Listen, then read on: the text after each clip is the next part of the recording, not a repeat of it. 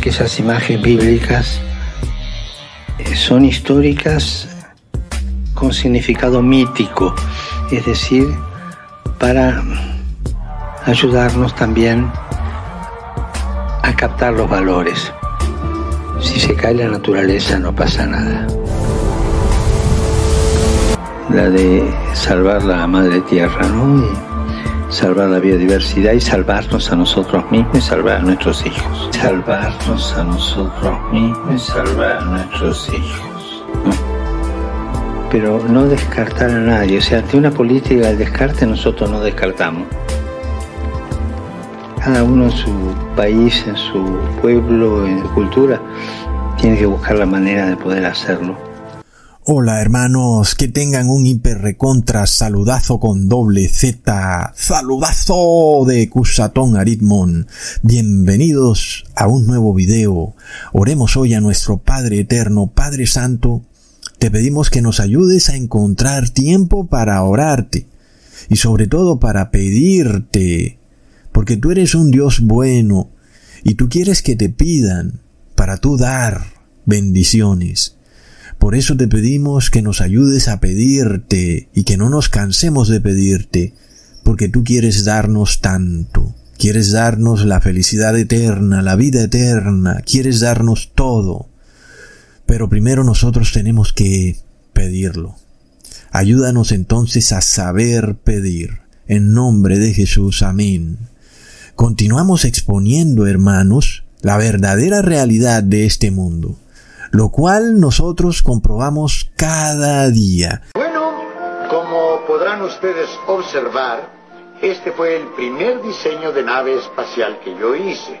La nave se eleva verticalmente y poco después el primer segmento se desprende y cae a tierra. Después la nave sigue ascendiendo verticalmente el segundo segmento se desprende y también cae a tierra. Después, el tercer segmento también cae a tierra. ¿Cómo? ¿El tercer segmento también cae a tierra? Sí, pues, ¿por qué creen que desechamos este modelo? Es una porquería. Pero ah, recuerden que les dije que fue apenas mi primer diseño, porque luego hicimos varios más, cinco. y, afortunadamente no hay quinto malo, porque el quinto sí funciona a la perfección. Pues me gustaría verlo. A mí también.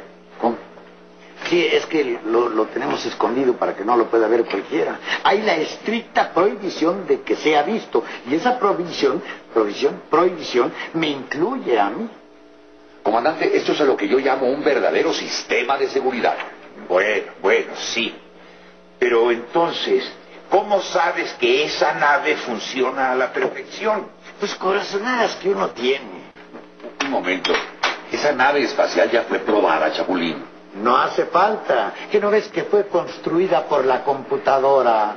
Oh, me gustaría conocer esa computadora. En el video anterior les mostraba cómo el humorista Chespirito le revelaba a todo el mundo a plena vista el terrible engaño de la NASA y de su fantasía espacial, mostrándonos cómo la NASA finalmente va deshaciéndose de los cohetes que lanza de forma progresiva, dividiéndolos en tres compartimentos, y de esta forma nadie se da cuenta que esos cohetes nunca salen al espacio. Plop. Primero, como dice Chespirito, dejan caer la parte de abajo a tierra. Luego la parte de en medio y a nosotros se nos hace creer que la punta es donde estaría la supuesta cápsula que va al espacio. Chespirito, sin embargo, dice algo que todo el mundo sabe hoy en día, que esa supuesta parte de arriba, esa punta del cohete o la cápsula, no va a ningún espacio, sino que cae a la Tierra. Y cuando hablo de que cae a la Tierra no lo digo en forma literal, obviamente me refiero a este mundo, y por supuesto eso cae al mar para que nadie se dé cuenta, porque si cayera a la tierra, pues todo el mundo notaría el engaño. Así que Chespirito está revelando esta fantasía espacial, diciéndonos que es algo hecho por computador.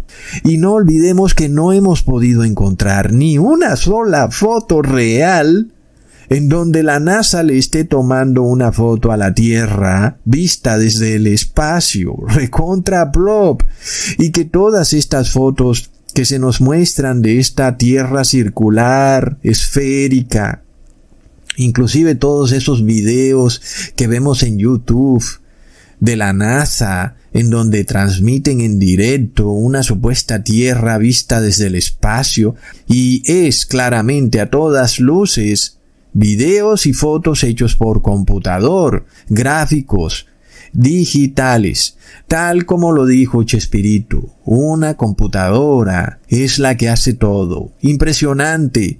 Sin embargo, en los años 80 muy pocas personas tenían computadoras. Era difícil tener programas de edición para la persona del común y por eso, de alguna manera, si entidades secretas del gobierno de Estados Unidos tenían esta tecnología, ellos podían crear imágenes muy superiores a las que podían hacer los computadores de las personas del común y de esta forma entonces podían engañar a todo el mundo con estas imágenes fantasiosas hechas por computador, pero esto ha ido cambiando a medida que las personas han adquiriendo computadores potentes y programas de edición y de diseño gráfico, en donde ahora la persona del común puede ver la diferencia entre una imagen hecha por computador y una imagen real, y entonces se empiezan a dar cuenta muchas personas que estas imágenes que muestra la NASA son imágenes hechas por computador, no son imágenes reales. Todo gracias a la masificación de programas de edición de video y fotografía. Y por eso la persona del común se empieza a dar cuenta de un engaño que hay. Un momentico, porque la NASA siempre presenta imágenes hechas por computador. Y fuera de eso, nosotros tampoco vemos en los videos que muestra la NASA de la Tierra vista desde el espacio aquellas decenas de miles de satélites que supuestamente han lanzado y que supuestamente orbitan alrededor de la Tierra. Plop. Sobre todo cuando hoy en día un niño de 10 años tiene una cámara poderosísima en su celular iPhone 12, capaz de hacer un zoom real y un zoom digital impresionante y capaz de grabar video también con ese zoom, pero plop. La NASA parece que ya no tiene esa tecnología y no puede grabar videos ni tomar fotos de la Tierra vista desde el espacio. Básicamente la NASA ha llegado a un punto, a un callejón sin salida en donde ya no puede adquirir una mayor tecnología que le permita seguir sosteniendo el engaño. Es decir, que la NASA ha llegado a un callejón sin salida y ellos lo saben, hermanos.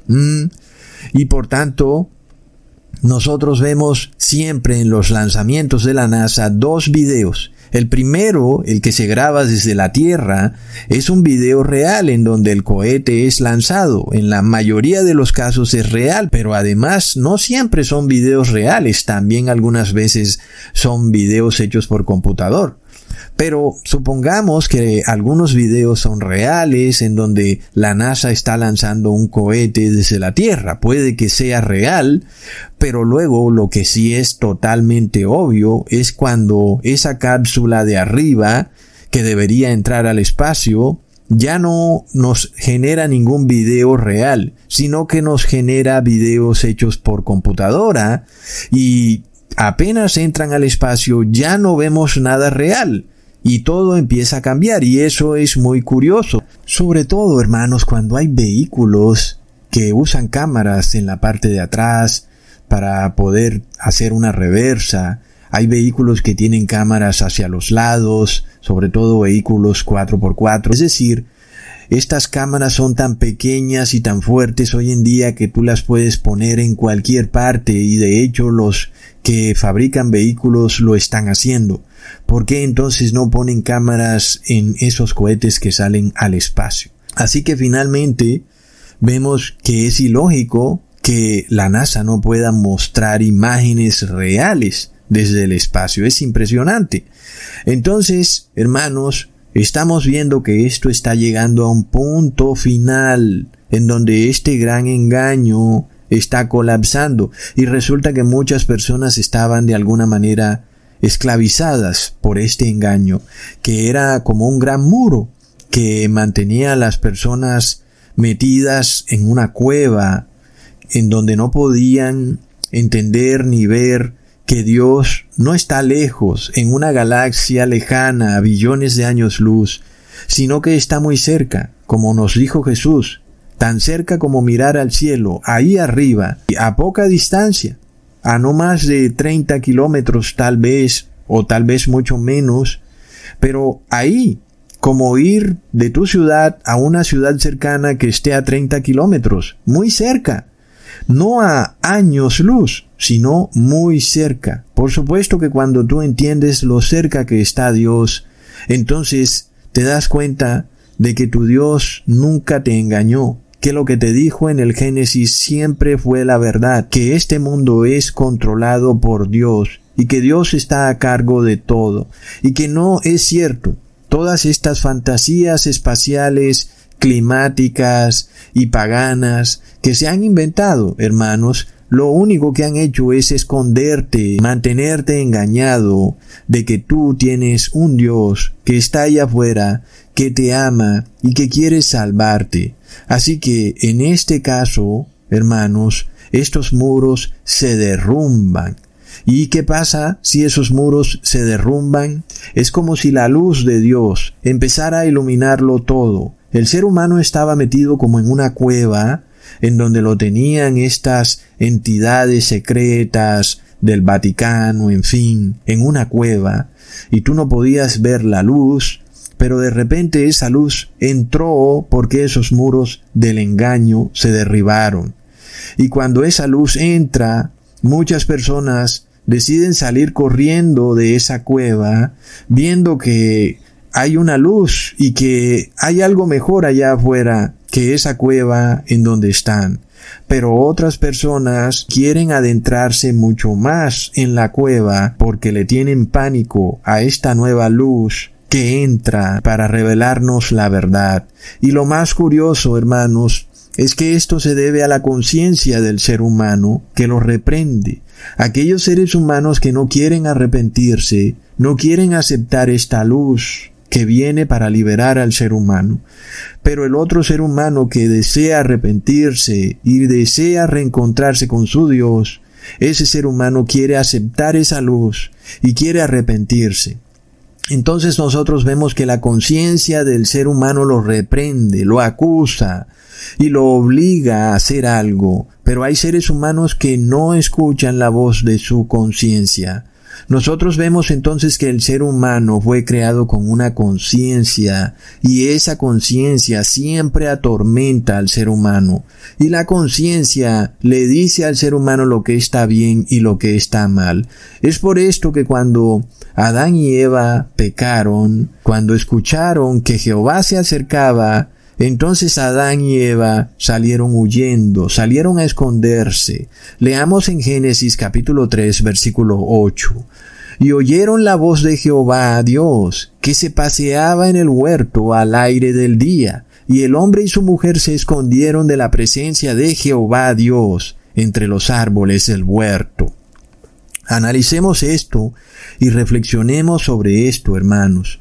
Nosotros tenemos aquí, en este pequeño pasaje bíblico, la más grande tragedia que le ha ocurrido a la raza humana, y es el esconderse de Dios. Imagínate eso, reflexiona lo que eso significa, que es realmente una gran locura, el esconderse de un Dios que es amor infinito, que quiere tu bien, que todo lo sabe y que está en todas partes, pero sobre todo, que quiere lo mejor para ti eternamente. Entonces, esto es más impresionante cuando reflexionamos sobre el por qué Adán y Eva se esconden de Dios, porque Dios es puro amor. Pensemos en eso la realidad de esta tragedia y comparémoslo con lo que ocurre en la tierra. Sería similar, por ejemplo, a un esposo que se esconde de su esposa cuando su esposa quiere amarlo. ¿Mm? Es algo triste. Nosotros sabemos que de quien se escondía Adán y Eva era de Jesucristo, lo cual todavía nos impresiona más, teniendo hoy en día pruebas verídicas de lo bueno y amoroso y de las bendiciones que Jesús tiene para entregarle a todo ser humano, porque pudimos leer las historias que están plasmadas en los Evangelios, de todo lo bueno que hizo Jesús, de lo cual dice el apóstol, que no alcanzarían las hojas para plasmarlo en un libro. Sin embargo, hermanos, Adán y Eva se quisieron esconder precisamente de ese Dios Jesucristo. Directamente le temían y se escondían de él, y esto tiene todavía un agravante, porque ellos escucharon las enseñanzas de Jesús. Y sabemos además, hermanos, que Adán y Eva hablaban con Jesús, porque el mismo Jesús dijo en Juan capítulo 1 versículo 18, A Dios nadie le vio jamás, el unigénito Hijo que está en el seno del Padre, Él le ha dado a conocer. Así que Jesús es un puente entre el Padre eterno y la raza humana. Jesús es la imagen viva del Padre. Por esto entendemos que Adán y Eva se escondían de Jesús, pero también del Padre. Imaginémonos esto, huir de Jesús. Alguien que viene a sanarte, a cuidarte, a protegerte, y tú huyendo. Es algo absurdo, pero esta es la raíz del problema del pecado, más que cualquier maldición que pueda llegar a tu vida. Hermanos, por ejemplo, si alguien roba, ese pecado le trae maldición y a veces estas maldiciones duran por años y muchas veces, a pesar de que la persona se arrepiente de haber robado, esas maldiciones continúan persiguiéndolo. Y alguien puede desanimarse tal vez viendo que sigue recibiendo esas desgracias que son por culpa de sus pecados. Y sin embargo ya se arrepintió de esos pecados y no quiere volverlos a cometer, pero esas desgracias lo persiguen y esta persona puede desanimarse, lo cual es un error, porque aunque es cierto que al arrepentirnos Dios evita que muchas de las maldiciones que venían hacia nosotros por culpa de ese pecado las recibamos. Sin embargo, Dios va a permitir que algunas de esas desgracias y maldiciones por haber cometido esos pecados sigan persiguiéndonos. Y esto lo hace Dios por misericordia. Dios permite que a veces tengamos que seguir sufriendo por pecados cometidos en el pasado, para que tú tengas un entendimiento, un recuerdo de lo peligroso que es pecar, no porque te traiga desgracias o pesares o tristezas mundanas, sino porque te aleja de un Dios que quiere salvarte, que quiere cuidarte, y ese es el principal problema, y Dios quiere que tú lo entiendas. Dios quiere que tú reflexiones sobre este asunto. No se trata de que tú seas triste o feliz en este mundo, sino que obtengas finalmente la vida eterna y la felicidad eterna. Y para obtener eso, tienes que arrepentirte de todos tus pecados porque si no lo haces, cuando Jesucristo venga en su segunda venida, tú vas a salir huyendo, vas a salir corriendo, vas a querer esconderte de Jesús, porque tu conciencia te acusa, tu conciencia te reprende, y la historia de Adán y Eva se va a repetir en tu vida, y tú vas a hacer lo mismo que hicieron Adán y Eva, vas a salir a esconderte, lo cual es absurdo, esconderse de un Dios que todo lo sabe y todo lo puede ver, pero debido a que tu conciencia te acusa y te reprende, pues es lo que vas a hacer y es lo que van a hacer la mayoría de personas del mundo. De hecho, eso es exactamente lo que se nos profetiza en la palabra, que todos los seres humanos que moran en la tierra saldrán a esconderse cuando se den cuenta que la segunda venida de Jesucristo está a las puertas, hermanos. Leamos en Isaías capítulo 2, versículo 19. Y se meterán en las cavernas de las peñas y en las aberturas de la tierra, por la presencia terrible de Jehová y por el resplandor de su majestad, cuando Él se levante para castigar la tierra. Hermanos, no estemos acongojados por las tristezas, pesares y aflicciones que nos ocurran en este mundo, aun y cuando algunas de esas cosas vienen por pecados que cometimos y de los cuales ya nos arrepentimos, pero que debido a esos pecados seguimos arrastrando desgracias que han venido a nuestra vida por culpa de esa vida pecadora que vivíamos anteriormente. Sin embargo, el principal problema que debemos tener en nuestra mente es arrepentirnos 100% por completo, para que no vayamos a salir huyendo cuando venga nuestro Señor Jesucristo. Porque eso fue lo que hicieron Adán y Eva, y se debió precisamente al pecado, porque la conciencia del ser humano acusa al ser humano de que es culpable y que Dios, por supuesto, viene a destruir el pecado, pero resulta que el ser humano tiene el pecado en su corazón. ¡Wow, hermanos! Es impresionante. Estas cosas se repetirán en el fin de los tiempos. Multitudes saldrán a esconderse. Y nosotros ya vimos un ejemplo de esto hace dos años cuando todo el mundo salió a esconderse en sus casas. Otros se refugiaron en el campo, otros se tapaban sus caras. No se puede hablar mucho de esto porque inmediatamente YouTube elimina el video y decían que estaban buscando un enemigo invisible y que todo el mundo huía de ese enemigo invisible, hermanos. Por favor, la analogía es impresionante porque obviamente es lo mismo que ocurre con los paganos o los hipócritas cristianos que salen huyendo de la segunda venida de Jesucristo, porque Él viene a destruir un virus, y ese virus es el virus del pecado, hermanos. Y las personas saben que lo tienen dentro de sí y salen huyendo, huyen de un Dios que es bueno, que es infinito amor. Leamos en Apocalipsis capítulo 6, versículo 15 al 17. Y los reyes de la tierra, y los grandes, los ricos, los capitanes, los poderosos, y todo siervo y todo libre, se escondieron en las cuevas entre las peñas de los montes, y decían a los montes y a las peñas, Caed sobre nosotros y escondednos del rostro de aquel que está sentado sobre el trono, y de la ira del Cordero, porque el gran día de su ira ha llegado, y quién podrá sostenerse en pie. Así que miramos cómo esto se repite al pie de la letra, hermanos. El ser humano sabe que no se arrepintió, que tiene un pecado en su corazón y que Dios viene a destruir el pecado. Su conciencia se lo decreta.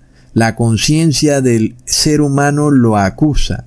El ser humano no ha querido expiar sus pecados y orarle fervientemente a Dios para que los libere del pecado que tienen, sino que, al contrario, están orgullosos de sus pecados, inclusive los publican en sus redes sociales, los ven como algo deseable, placentero, como un estilo de vida, y hasta declaran que son una comunidad del pecado, y de esta forma inclusive han obligado a los gobiernos a establecer leyes para que aquel que les diga que tienen que arrepentirse por ese pecado y entonces te condenan por discurso de odio.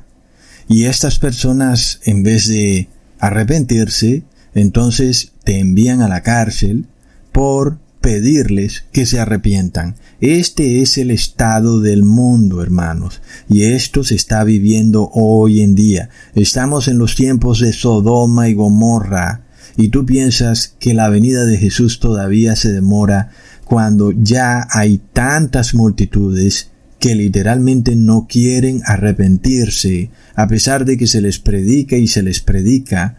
Pasan viendo videos de reggaetón, viendo Netflix y dedicados a ganar dinero para viajar por el mundo y para ir a restaurantes, y luego piensan que Dios, Jehová, va a venir a tratarlos como si fueran angelitos de la caridad, cuando la realidad es que son seres humanos que han acogido el pecado.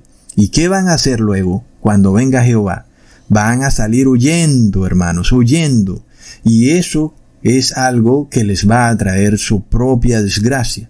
No exactamente que Jesús venga, sino que ellos salen huyendo de Jesús, hermanos. ¿Mm? Entonces, vemos este extraño síndrome que le ocurre a Adán y Eva, esconderse de Jesús, de locos, pero ahora es algo que le ocurre a la humanidad. Los reyes, los gobernantes, capitanes, ricos y pobres, todos, todos se esconden de Jesús. Y por supuesto, la forma como el Apocalipsis nos los muestra nos da a entender que se forma una especie de gobierno colectivo, algo que llamamos democracia, en donde la mayoría es la que manda, y esta democracia se forma a nivel global, lo que hoy le llaman bien común, en donde se establece como ley de Estado el pecado, y sobre todo se le exige a los poderes de la tierra que en este pasaje bíblico se les llama montes y peñas, que hagan algo para esconder a todas estas multitudes de Jesús, de su segunda venida.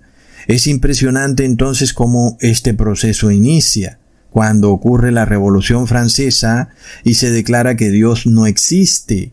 Se establece entonces una doctrina humanista en donde el hombre es su propio Dios y el hombre no tiene por qué creer ni obedecer los mandamientos de Dios y el hombre se erige ahora como el Dios de su propia vida y toman a una mujer ramera o a un travesti y le hacen una estatua y la ponen en una isla en Nueva York y la declaran la diosa de la libertad, refiriéndose a la libertad de los mandamientos de Dios. Esta libertad es un derecho que proclama el ser humano a vivir en pecado. Según el ser humano, eso es libertad. Luego en este proceso de la humanidad escondiéndose de Dios, establecen que el ser humano no fue creado por Dios, lo cual es lo que dice este masón Darwin, sino que el ser humano vino de una evolución, que el ser humano viene del mono, que evolucionó de un simio, entonces ya no es Jehová el que creó al ser humano, Luego vino el engaño de este sacerdote jesuita llamado Georges Lemaitre, quien dijo que no fue Dios quien organizó a la tierra cuando estaba desordenada y vacía, sino que fue una gran explosión. Y entonces así se ha ido formando una gran cantidad de muros, una especie de cueva en donde el ser humano se ha escondido del verdadero creador. El que tiene poder para modificar esta tierra, para modificar el clima, los mares, etc. Leamos en Génesis capítulo 1 versículo 2. Y la tierra estaba desordenada y vacía, y las tinieblas estaban sobre la faz del abismo, y el Espíritu de Dios se movía sobre la faz de las aguas.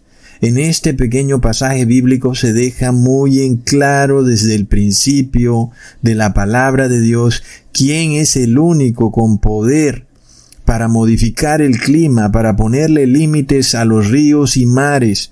Es Jehová. Pero entonces se establece otra doctrina fantasiosa de este sacerdote George Lemaitre, quien dice no, no fue así. Fue una gran explosión que ocurrió y luego la Tierra de forma espontánea se ha ido regenerando y se ha ido llenando de vegetación. Plop. Luego para ponerle la cereza del pastel a estos engaños o a esta gran cueva que se ha ido formando a nivel global donde toda la humanidad se esconde de Dios, llegó el Vaticano unido con estas agencias secretas de Estados Unidos y filmaron un supuesto alunizaje en un estudio de Hollywood, plop, y ahí empiezan otra cantidad de mentiras en donde el ser humano fue al cielo y se dieron cuenta que ahí no estaba Dios, como Jesús había dicho que él estaba allá arriba, y ahora resulta que no, porque el ser humano viajó en una nave espacial y plop, hay una materia negra y ahí no hay nada, dicen. Entonces, no encuentran a Dios, Dios no está, la humanidad ha sido perfectamente, entre comillas, escondida de Dios. Sin embargo, no acaba la cosa ahí. Luego aparece el Papa Francisco, quien se erige como este nuevo Dios climático, el cual viene a establecer una religión climática cristiana, en donde ya no es Jehová quien está a cargo de los elementos, sino que ahora es la madre tierra, el sol, el ser humano, pero nunca Jehová. Esto es lo que se llama cambio climático. Entonces el Papa Francisco dice que la historia de la creación es mítica. Es decir, que según él es una parábola, algo que es simbólico, pero en la palabra se nos muestra claramente que la historia de la creación, es decir, estos siete días de creación que se nos narra en el Génesis, son plenamente literales. Se nos está refiriendo en la historia de la creación, de los siete días de la creación, a siete días literales. Y por tanto, si eso es literal, por supuesto que la forma como Dios crea al ser humano y a la tierra también es literal. Eso hasta ahí. Pero por supuesto que si el Papa quiere introducir un nuevo concepto en donde Jehová no está a cargo del clima, sino que es la madre tierra, él tiene que hacerle creer al ser humano que Jehová no creó la tierra como él dijo que la creó en el Génesis, sino que supuestamente ese relato fue una parábola, un mito.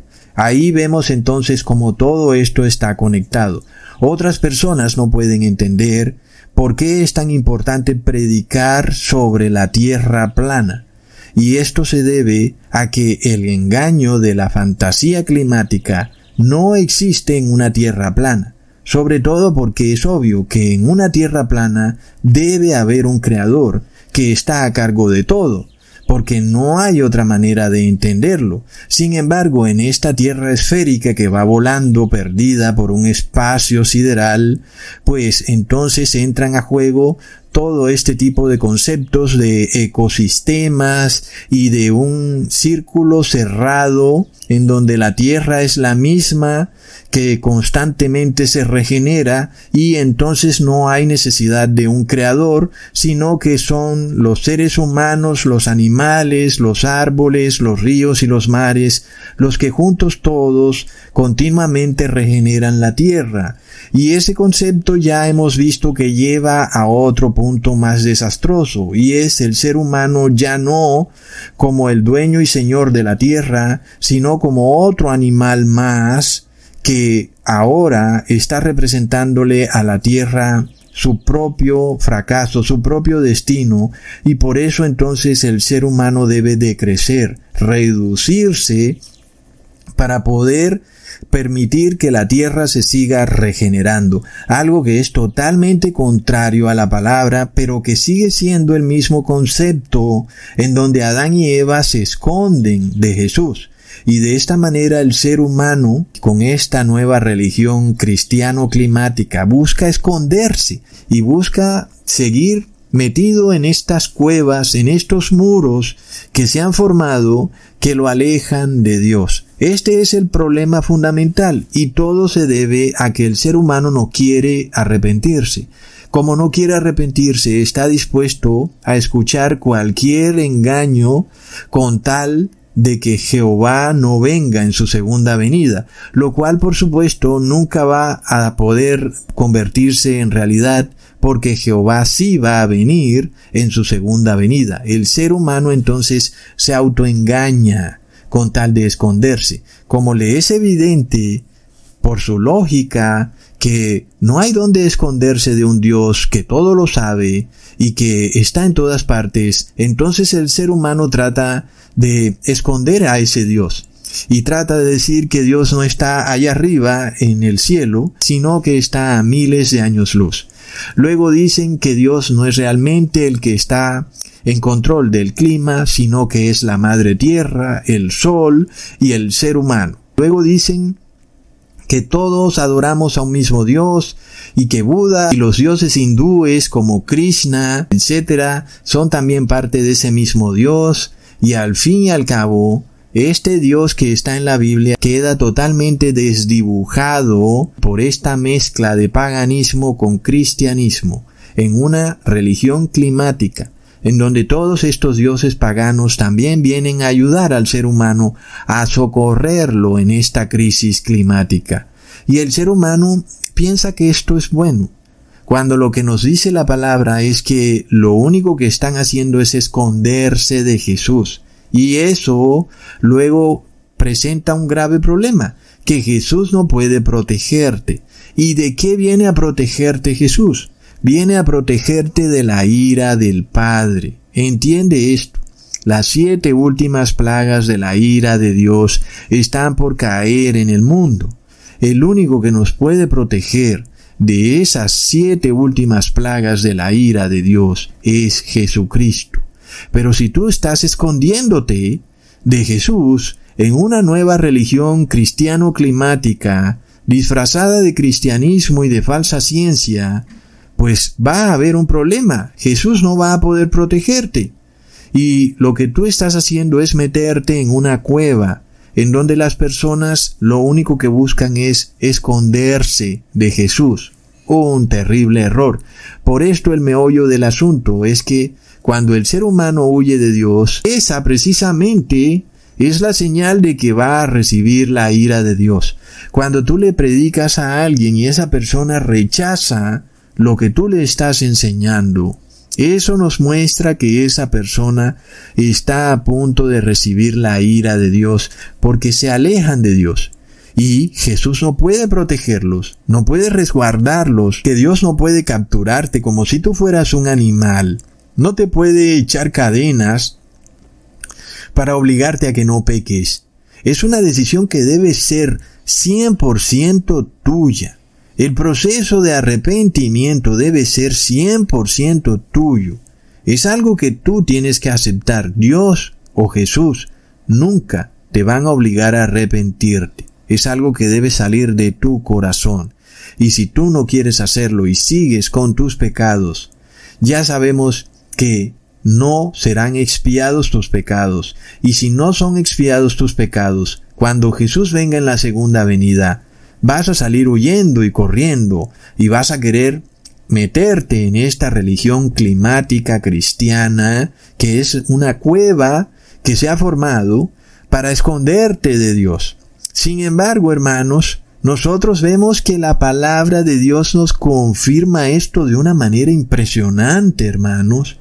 Cuando leemos en Apocalipsis capítulo 18 versículo 2, y clamó a voz potente diciendo, ha caído, ha caído la gran Babilonia, y se ha hecho habitación de demonios y guarida de todo espíritu inmundo, y albergue de toda ave inmunda y aborrecible. ¡Wow, hermanos! Leíste bien.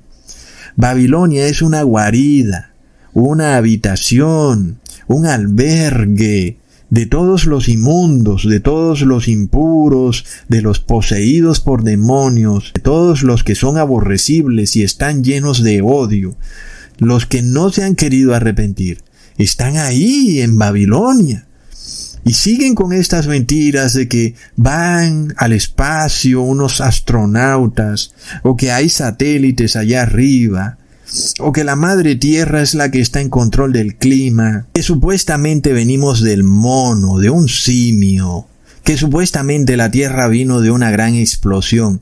Todos estos son los muros de esta cueva, de esta guarida, de este albergue de aves inmundas y aborrecibles. Son sus muros. Y estos muros no pueden resistir la luz de Dios. Es una luz que está entrando porque se acerca la segunda venida de Jesucristo. Pero ¿qué ocurre?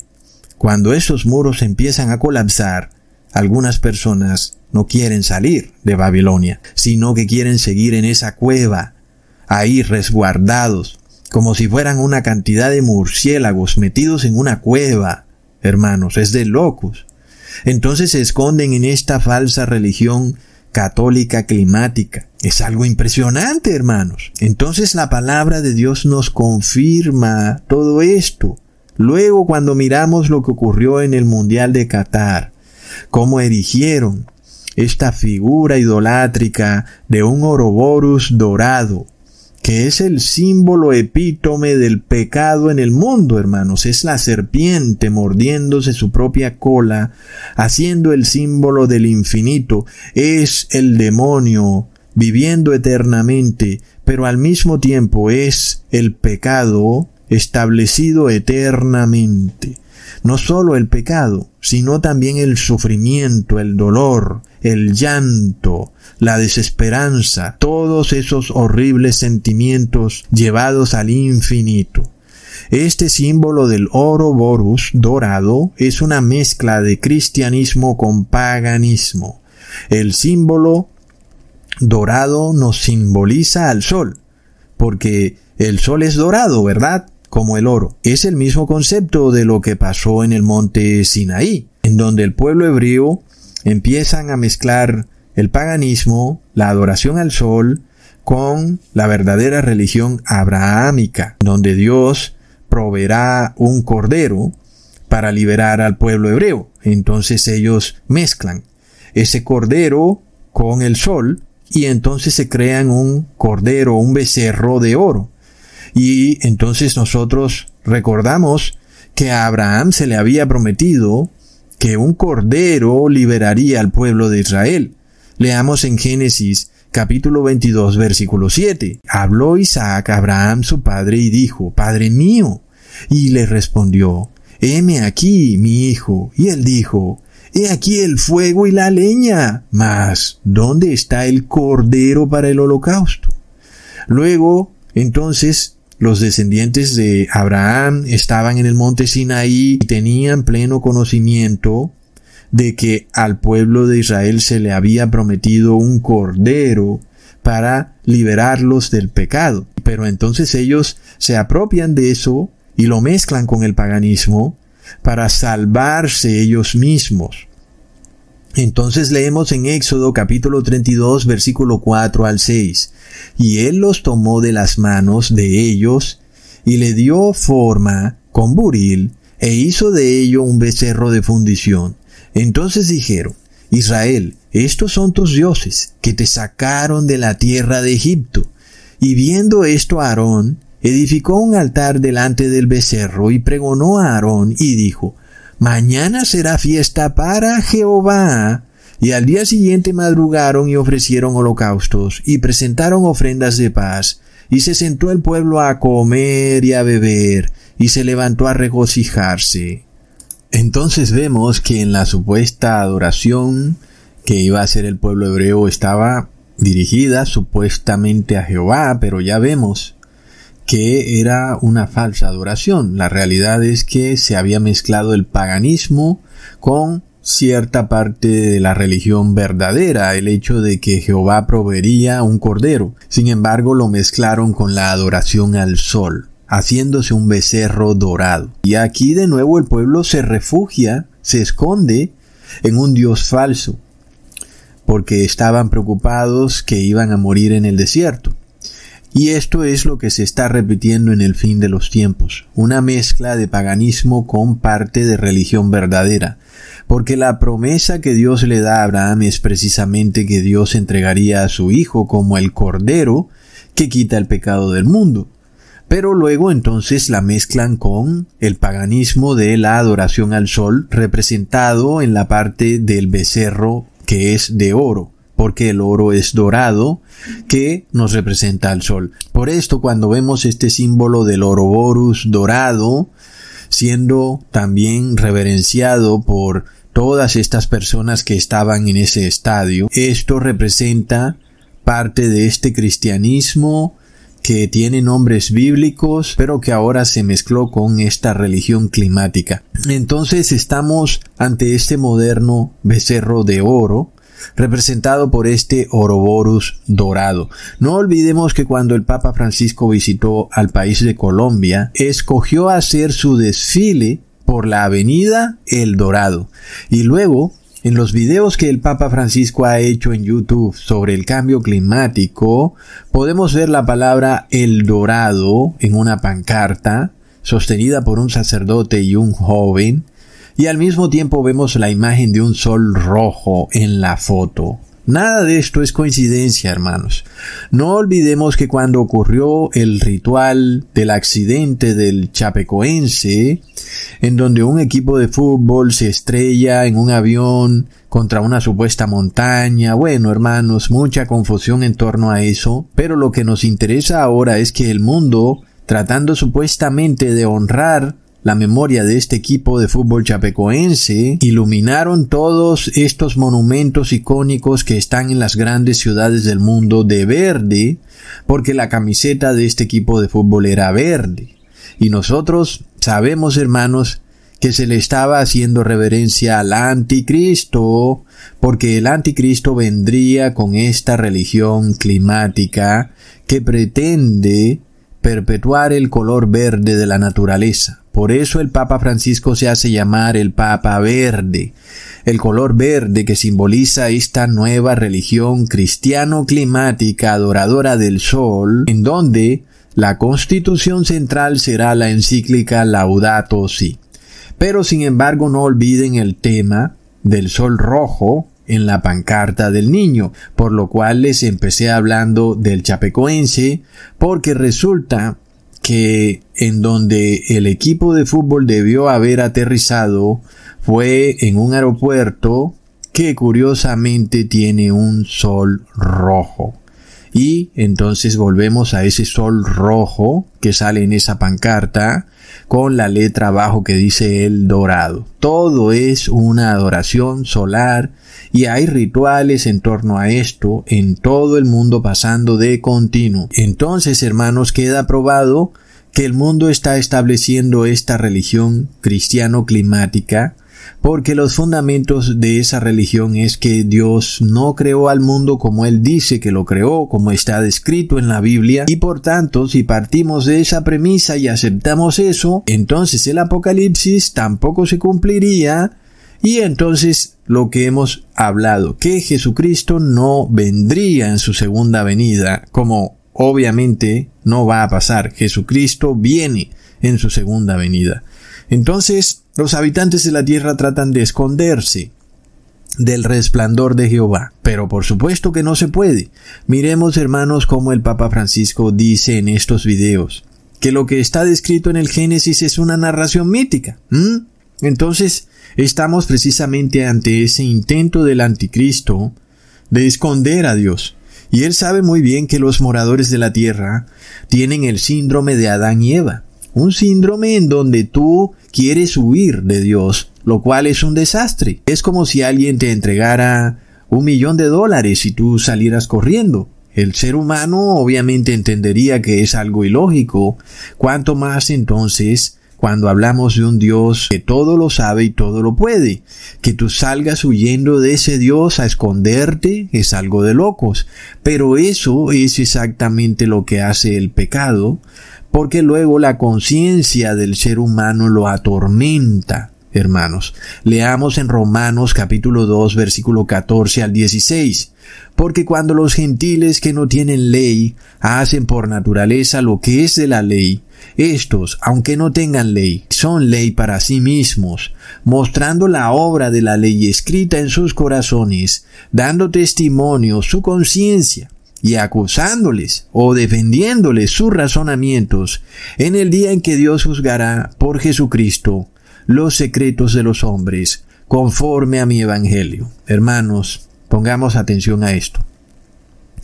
Nosotros tenemos hermanos en este ministerio a los cuales yo les he enseñado que tenemos que resarcir los daños causados a otros como nuestro Señor Jesucristo nos los enseñó, aunque la Iglesia Católica se esfuerza tanto en pervertir eso, diciendo que si el sacerdote te perdona y te manda a rezar 50 Ave Marías, pues ya tú no tienes que resarcir el daño que le has hecho a terceros. Pero eso es una religión falsa. Y aquellas personas que hacen eso y que piensan que han expiado sus pecados porque han rezado 50 oraciones y resulta que no han resarcido el daño que le han hecho a terceros, entonces esas personas su conciencia los acusa y esas personas saldrán huyendo de Dios cuando Jesús venga en su segunda venida. Por eso, hermanos, es que tenemos que también entender que Dios va a permitir que ciertas cosas nos ocurran porque muchas veces esas cosas nos van a llevar a pagar deudas que tenemos por pecados que hemos cometido anteriormente. Aunque nos hemos arrepentido de esos pecados, todavía falta que paguemos las deudas que son por concepto de esos pecados. La Iglesia Católica ha hecho mucho daño en esto, hermanos, cuando habla de la doctrina del buen ladrón, cuando le hace creer a las personas que pueden robar y que Dios las va a perdonar igual si se arrepienten. Pero resulta que tienes que devolver lo robado y si no puedes devolver lo robado tienes que pagar esa deuda de alguna manera. Entonces tú puedes de alguna forma ver que si tú has robado y luego te arrepientes, pero no has devuelto aquello que robaste, pues Dios te va a ayudar a que pagues esa deuda de alguna manera.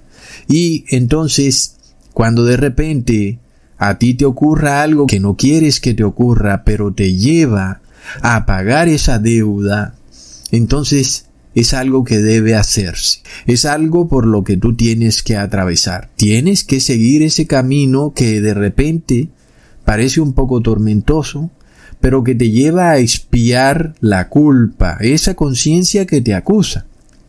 Por esto, Dios en algún momento puede permitir que a ti te lleguen ciertos problemas, va a permitir la persecución, va a permitir que algunos hermanos sean puestos en prisión y va a permitir que algunos hermanos tengan que dar la vida por Jesús y por otros hermanos. ¿Y por qué, hermanos?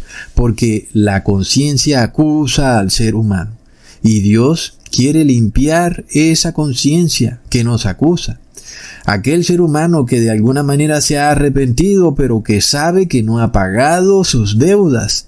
Entonces Dios en su misericordia lo lleva a hacer cosas que luego le hagan expiar y pagar todos sus pecados y sus deudas.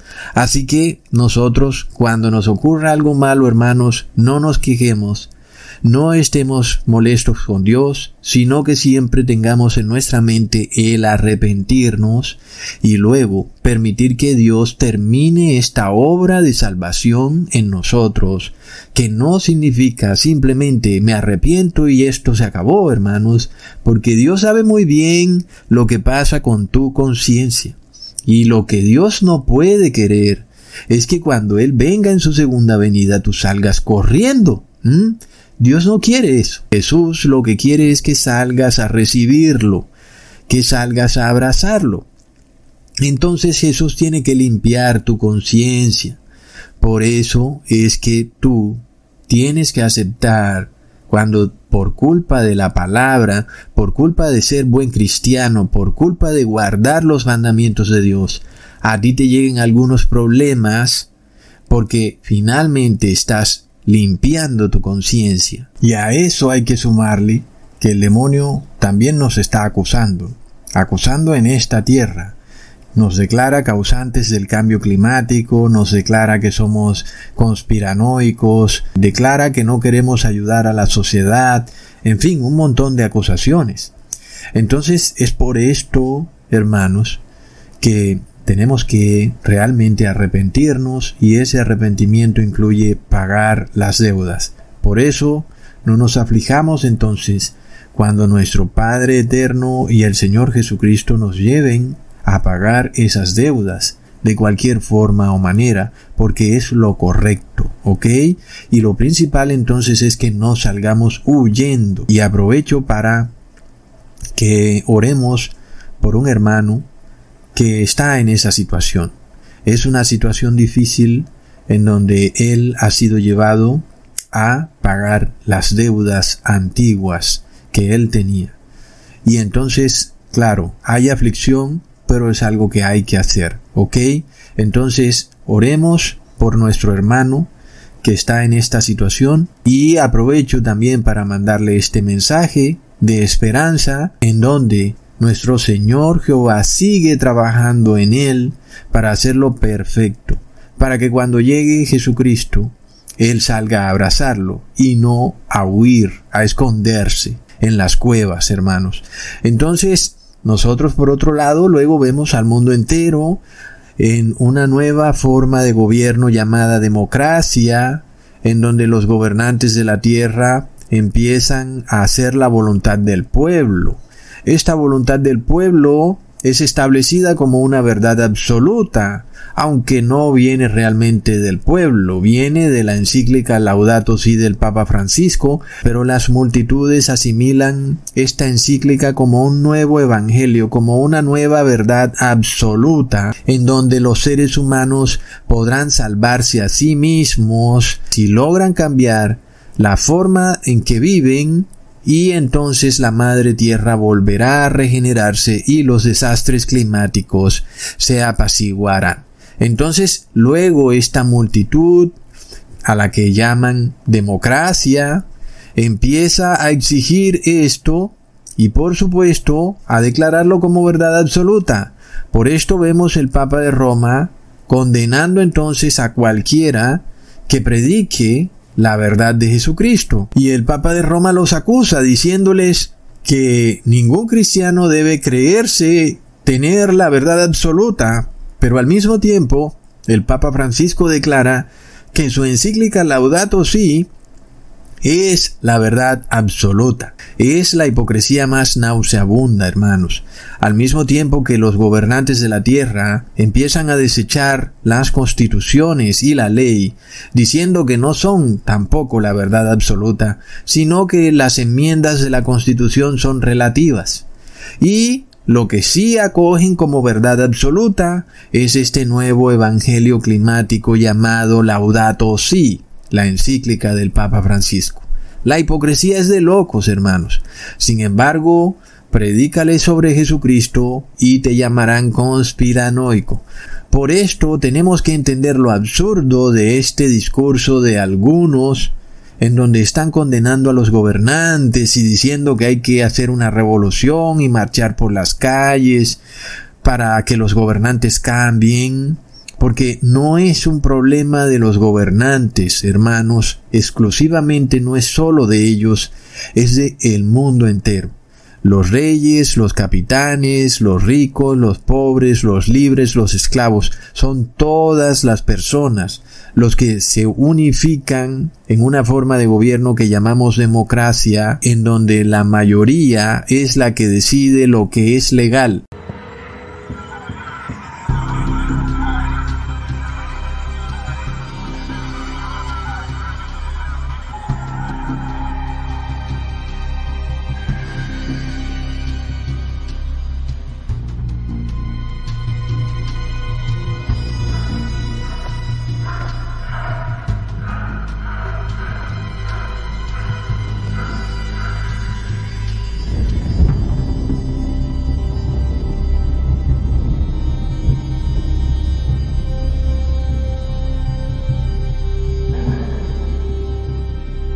Como animales.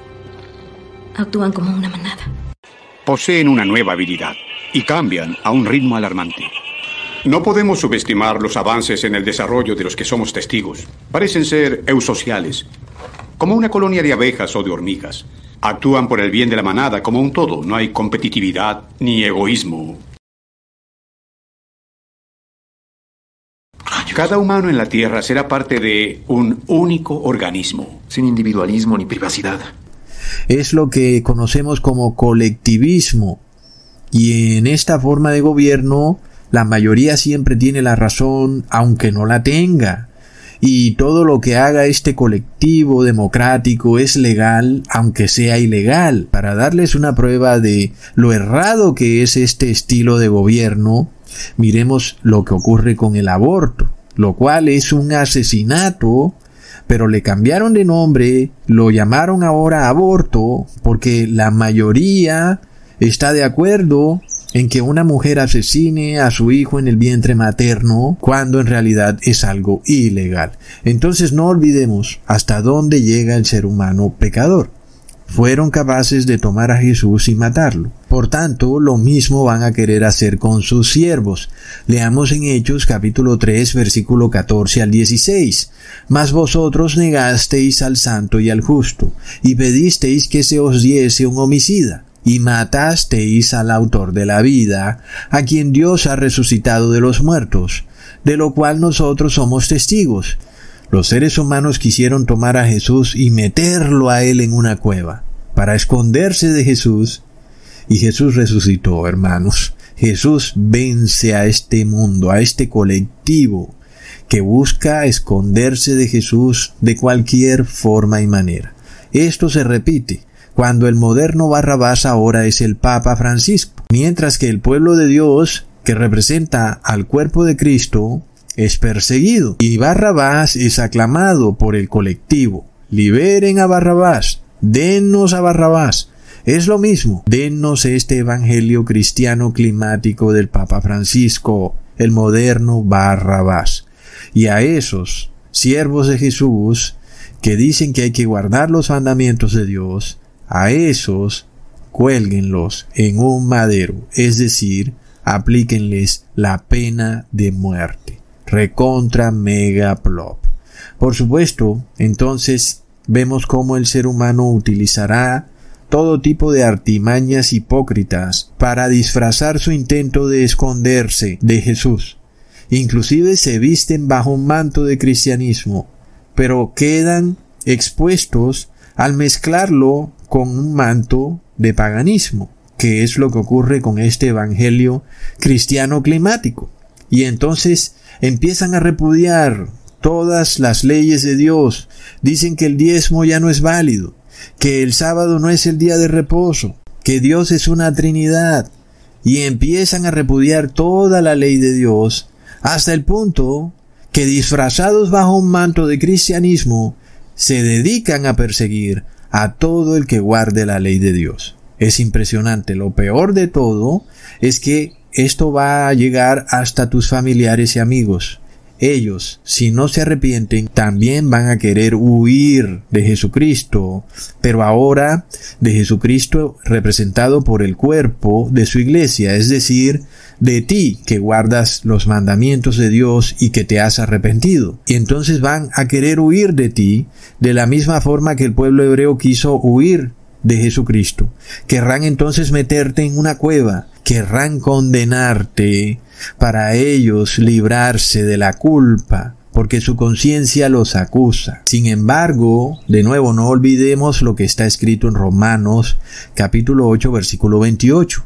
Y sabemos que a los que aman a Dios, todas las cosas les ayudan a bien. Esto es, a los que conforme a su propósito son llamados. Porque hermanos, muchas personas pensarán que lo que está por ocurrir es una tragedia para el verdadero cristiano, pero Dios en su misericordia lo permite precisamente para que huyas de Babilonia.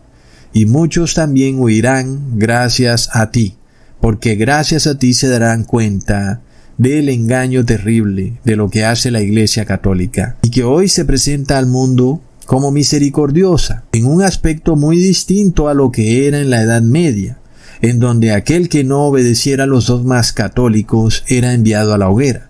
Hoy la Iglesia Católica parece misericordiosa ante otras religiones, sin embargo lo hace porque no ha logrado obtener el poder.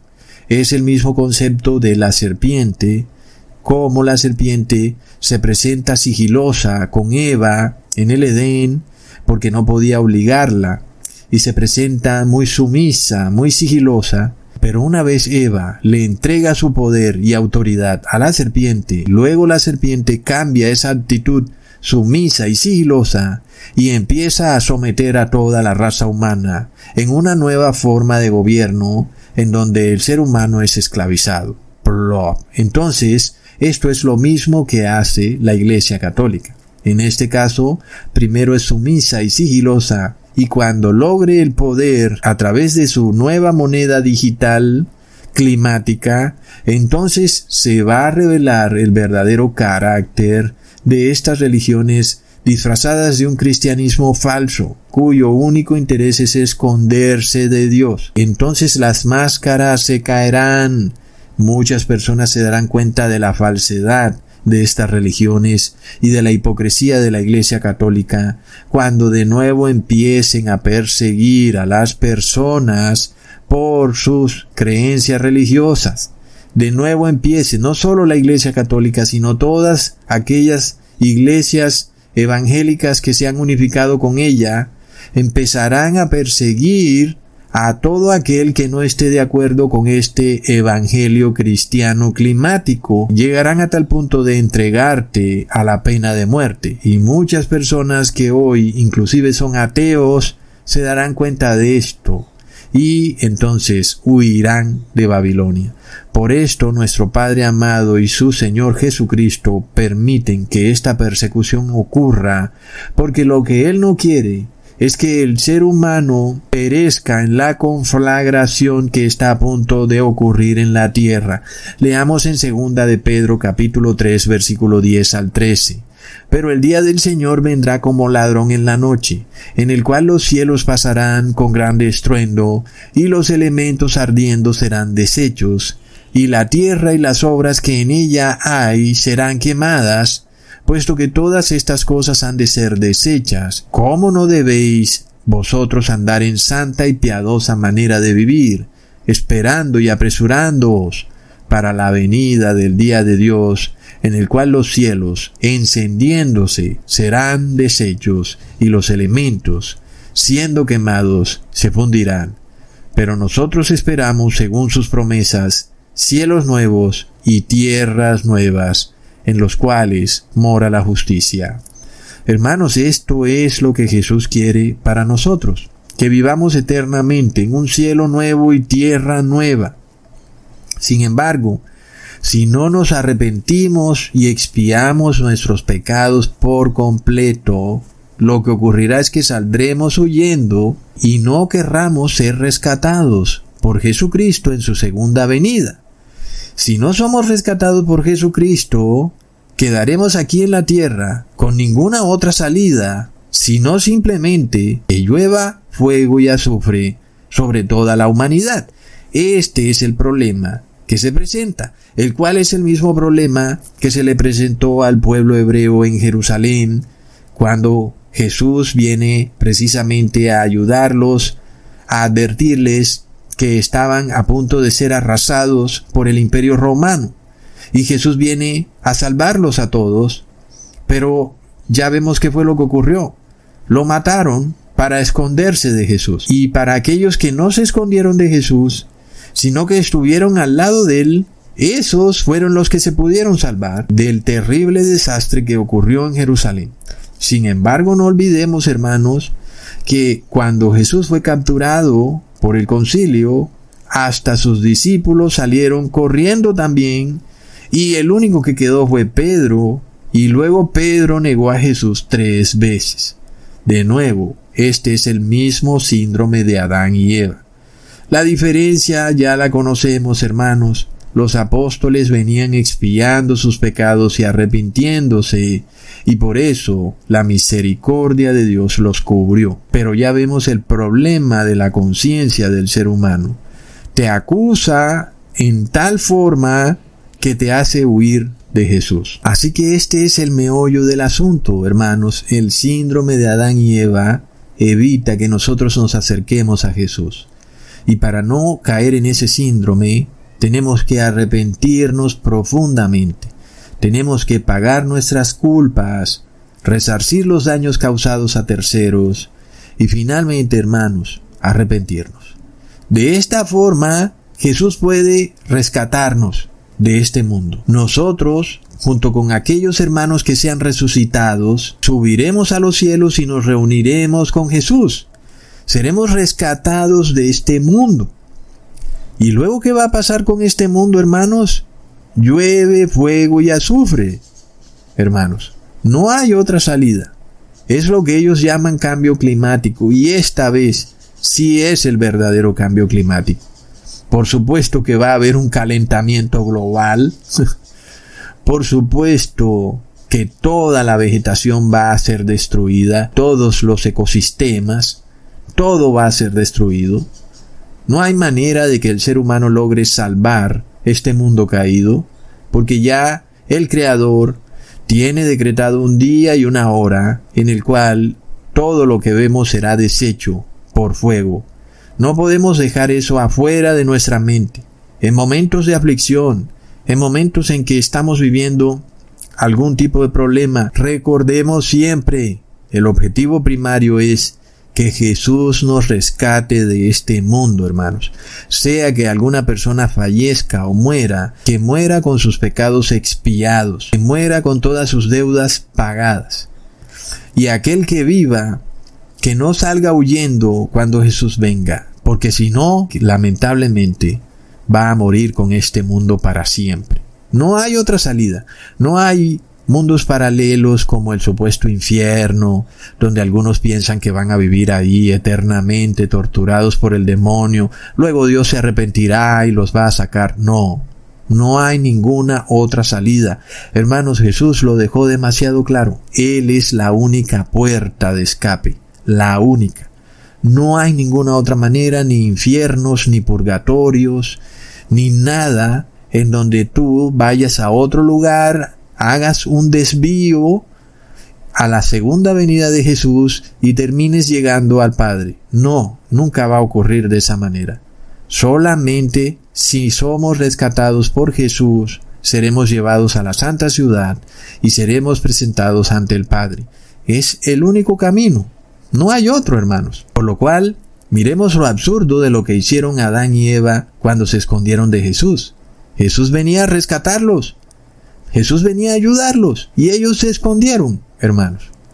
Por eso Jesús vino y dio su vida por nosotros, para reencontrarnos con Jesús, para que la conciencia del ser humano se apacigüe de esa acusación continua de que el ser humano es culpable, culpable, como hace la Iglesia Católica, por mi culpa, por mi culpa, por mi gran culpa.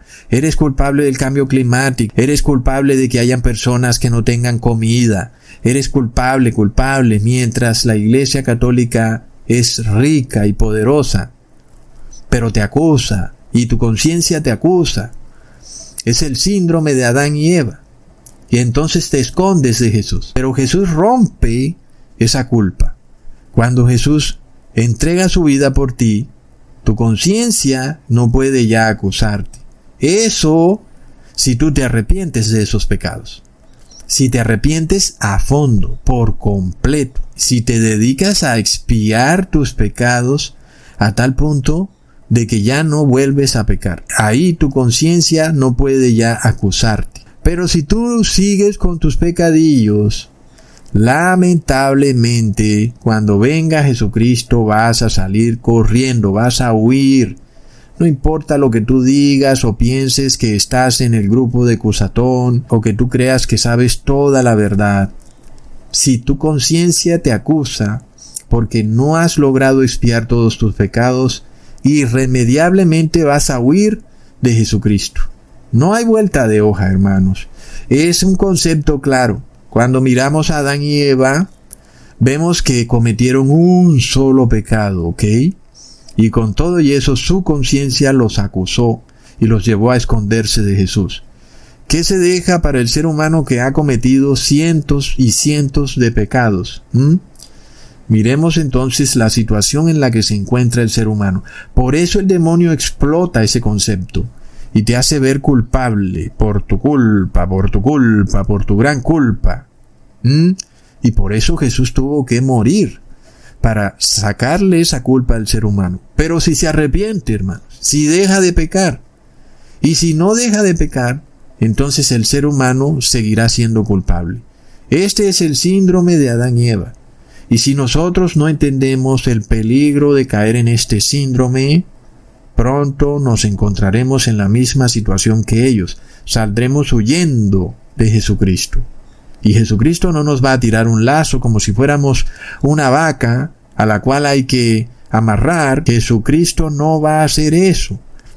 Porque Jesús solamente llevará al cielo a quienes voluntaria y gustosamente se presenten, se entreguen a sí mismos como pueblo de Dios. Esa es la única adoración que acepta el Padre Eterno y su Hijo.